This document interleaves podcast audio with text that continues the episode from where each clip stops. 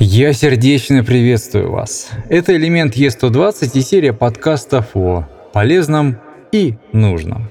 Желаю отличного прослушивания и полезной информации именно для вас. Итак, хорошо, звуковые карты, микрофоны, предусилители, колонки, наушники – это все хорошо. Но как их подключать? Давайте именно в этом подкасте и разберемся. Подключение звуковой карты. Все бюджетные карты до 12-15 тысяч имеют подключение либо по USB-B, USB 2.0, либо USB-C, USB 3.0. Протокол USB-C, USB 3.0 встречается все чаще. Есть ли разница при подключении интерфейса через 2.0 или 3.0? Скорость передачи данных на USB 2.0 500 мегабит в секунду, на USB 3.0 примерно 5 гигабит в секунду. То есть по цифрам получается превосходство скорости в 10 с лишним раз. На деле при тесте аудиоинтерфейсов из одного семейства, но с разным типом подключения, выходит выигрыш э, в длительности задержки. Задержка – промежуток времени между тем, когда звук был извлечен и тем моментом, в который он попал к вам в уши. При создании крупных и увесистых проектов эта задержка сыграет вам на руку. Для записи и озвучки вы не заметите разницу между 2.0 и 3.0. Далее.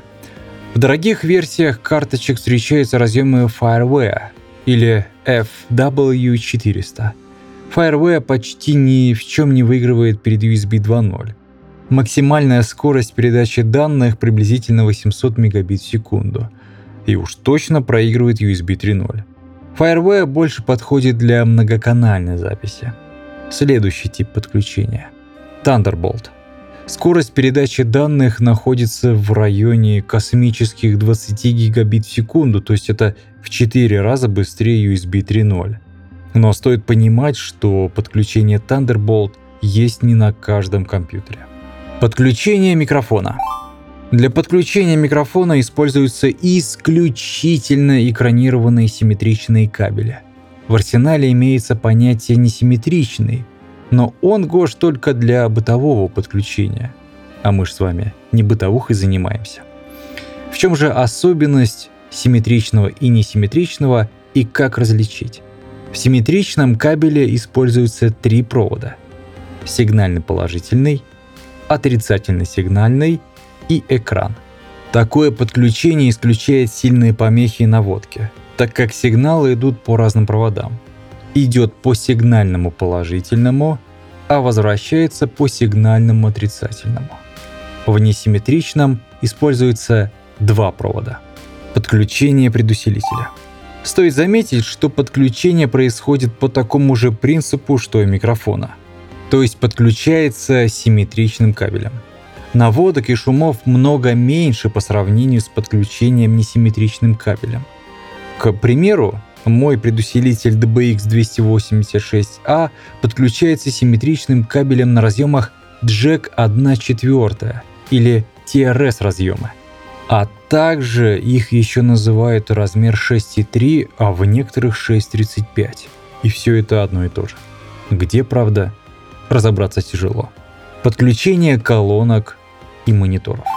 Для начала мониторы — это не устройство, откуда мы получаем картинку.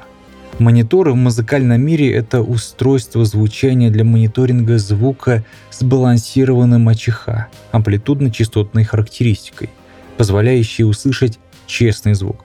Мониторы стоит подключать исключительно, исключительно симметричным кабелем. Далее. Бытовые колонки чаще имеют подключение на RCA, или любят их называть колокольчики. Имеются в природе RCA-RCA, RCA-TRS. Некоторые аудиоинтерфейсы имеют либо RCA, либо TRS, а иногда RCA и TRS вместе. Стоит заметить следующий факт. Данный кабель, то есть RCA, был изобретен в далеком 1936 году – то есть вот уже скоро ему будет почти 100 лет.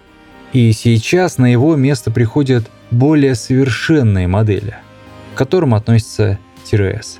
К примеру, если у вас колонки подключаются исключительно на RCA, а карта имеет входы TRS, то есть выход.